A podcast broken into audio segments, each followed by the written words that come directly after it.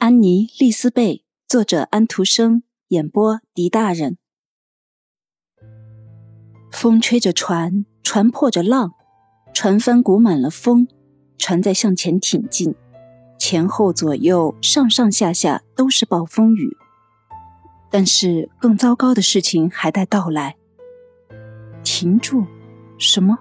什么裂开了？什么碰到了船？船在急转？难道这是龙吸水吗？难道还在沸腾吗？坐在舵旁的这孩子高声喊道：“上帝啊，救我吧！”船触到了海底上的一个巨大的石礁，接着它就像池塘里的一只破鞋似的沉到水下面去了。正如俗话所说，连人带耗子都沉下去了。是的，船上所有的耗子，不过人只有一个伴：船主人和这个挖沟人的孩子。只有尖叫的海鸥看到了这情景，此外还有下面的一些鱼，不过他们没有看清楚，因为当水涌进船里和船在下沉的时候，他们已经吓得跑开了。船沉到水底将近有一尺深，于是他们两个就算完了，他们死了也被遗忘了，只有那个安在蓝色木椅上的酒杯没有沉，因为木座子把它托了起来。它顺水漂流，随时可以撞碎，飘到岸上去。但是飘到哪边的岸上去呢？什么时候呢？是的，这并没有什么了不起的重要。他已经完成了他的任务，他已经被人爱过。但是安妮丽丝贝的孩子却没有被人爱过。然而在天国里，任何灵魂都不能说没有被人爱。安妮·丽丝贝住在城里已经有许多年了，人们把她称为太太。当她谈起旧时的记忆，谈起跟伯爵在一起的时候，她感到特别的骄傲。那时，她坐在马车里，可以跟伯爵夫人和男爵夫人交谈。他那位甜蜜的小伯爵是上帝最美丽的天使，是一个最可爱的人物。他喜欢他，他也喜欢他，他们彼此吻着，彼此拥抱着。他是他的幸福，他的半个生命。现在他已经长得很高大了，他十四岁了，有学问，有好看的外表。自从他把他抱在怀里的那个时候起，他已经有很久没有看见过他了。他已经有很多年没有到伯爵的公馆里去，因为到那儿去的旅程的确不简单。我一定要设法去一趟，安妮·丽丝贝说。我要去看看我的宝贝，我亲爱的小伯爵。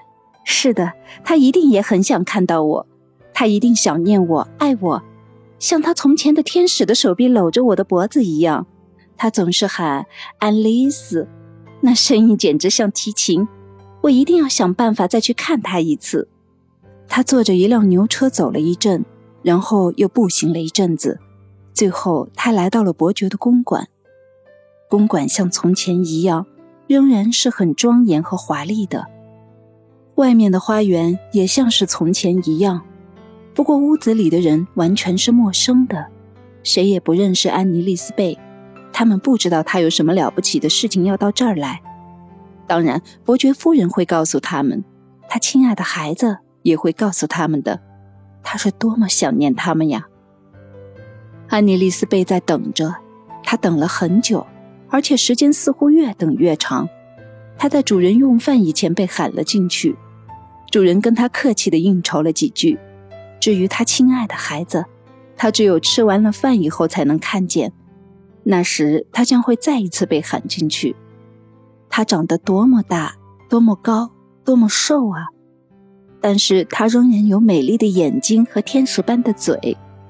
他望着他，但是一句话也不讲。显然不认识安妮，他调转身想要走开，但是安妮捧住他的手，把他贴到自己的嘴上。好吧，这已经够了，他说道。接着他就从房间里走开了。孩子是他心中念念不忘的人，是他最爱的人，是他在人世间一提起就感到骄傲的人。安妮丽丝贝走出了这个公馆，来到广阔的大路上。他感到非常伤心，孩子对他是那么冷漠，一点儿也不想他。连一句感谢的话也不说。曾经有个时候，他日夜都抱着她，他现在还在梦里抱着他。一只大黑乌鸦飞下来，落在他面前的路上，不停地发出尖锐的叫声。哎呀，他说道：“你是一只多么不吉利的鸟啊！”他在那个挖沟工人的茅屋旁边走过，茅屋的女主人正站在门口，他们交谈起来。你真是一个有福气的样子，挖沟工人的老婆说道：“你长得又肥又胖，是一副发财相。”还不坏，安妮丽斯贝说：“船带着他们一起沉了。”挖沟工人的老婆说：“船老板和助手都淹死了，一切都完了。我起初还以为这孩子将来会赚几块钱补贴我的家里。安妮斯贝，他再也不会要你费钱了。”他们淹死了，安妮斯贝问。他们没有再在这个问题上谈下去。